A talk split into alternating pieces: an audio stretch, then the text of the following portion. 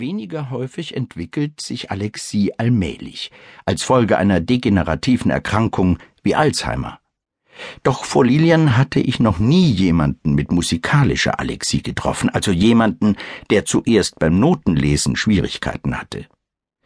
1995 zeigten sich bei Lilian zusätzliche visuelle Probleme. Sie bemerkte die Tendenz, Objekte im rechten Gesichtsfeld zu übersehen und beschloss nach einigen kleineren Missgeschicken, dass es besser sei, nicht mehr Auto zu fahren.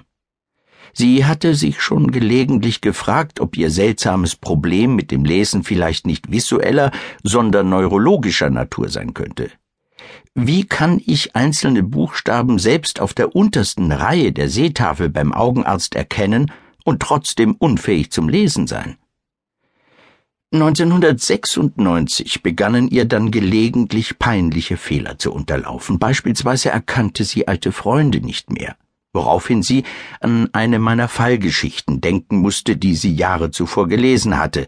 Der Mann, der seine Frau mit einem Hut verwechselte, über einen Patienten, der alles deutlich sehen, aber nichts erkennen konnte. Beim ersten Lesen hatte sie darüber gelacht, doch jetzt fragte sie sich, ob ihre eigenen Schwierigkeiten nicht geradezu unheimliche Ähnlichkeit mit diesem Fall hatten.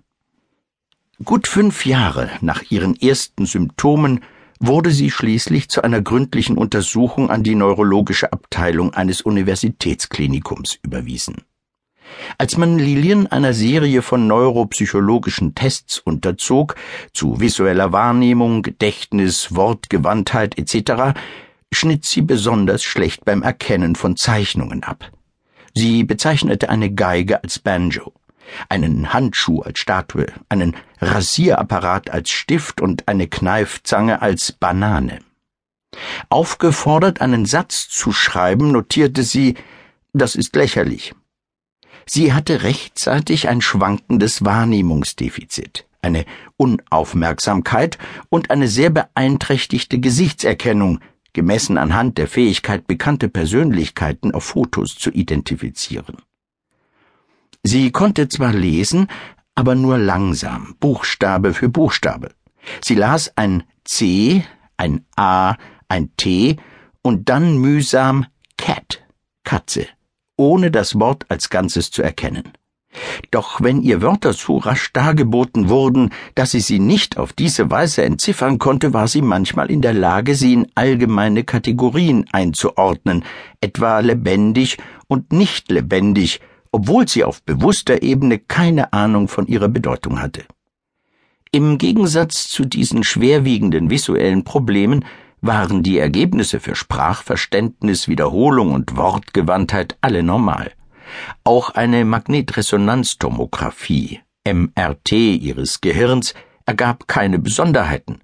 Doch als man einen PET-Scan, eine Positronenemissionstomographie vornahm, mit dem sich leichte Veränderungen im Stoffwechsel verschiedener Hirnregionen nachweisen lassen, selbst wenn diese anatomisch normal zu sein scheinen, stellte man fest, dass bei Lilien offenbar die Stoffwechselaktivität im hinteren Teil ihres Gehirns im visuellen Kortex vermindert war, ein Prozess, der linksseitig ausgeprägter war.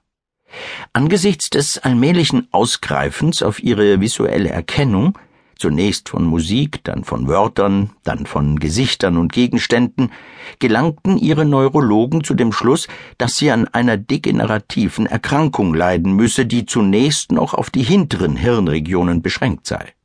Das werde wahrscheinlich fortschreiten, wenn auch sehr langsam.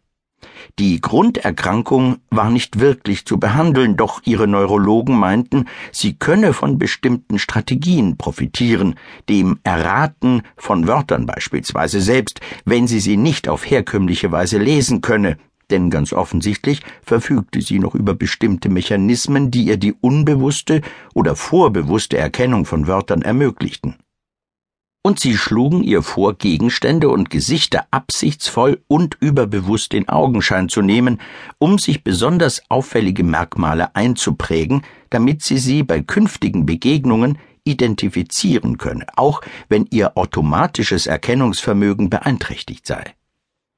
Lillian erzählte mir, sie seien den etwa drei Jahren, die zwischen dieser neurologischen Untersuchung und ihrem ersten Besuch bei mir lagen, weiterhin aufgetreten, wenn auch nicht so gut und so häufig wie früher.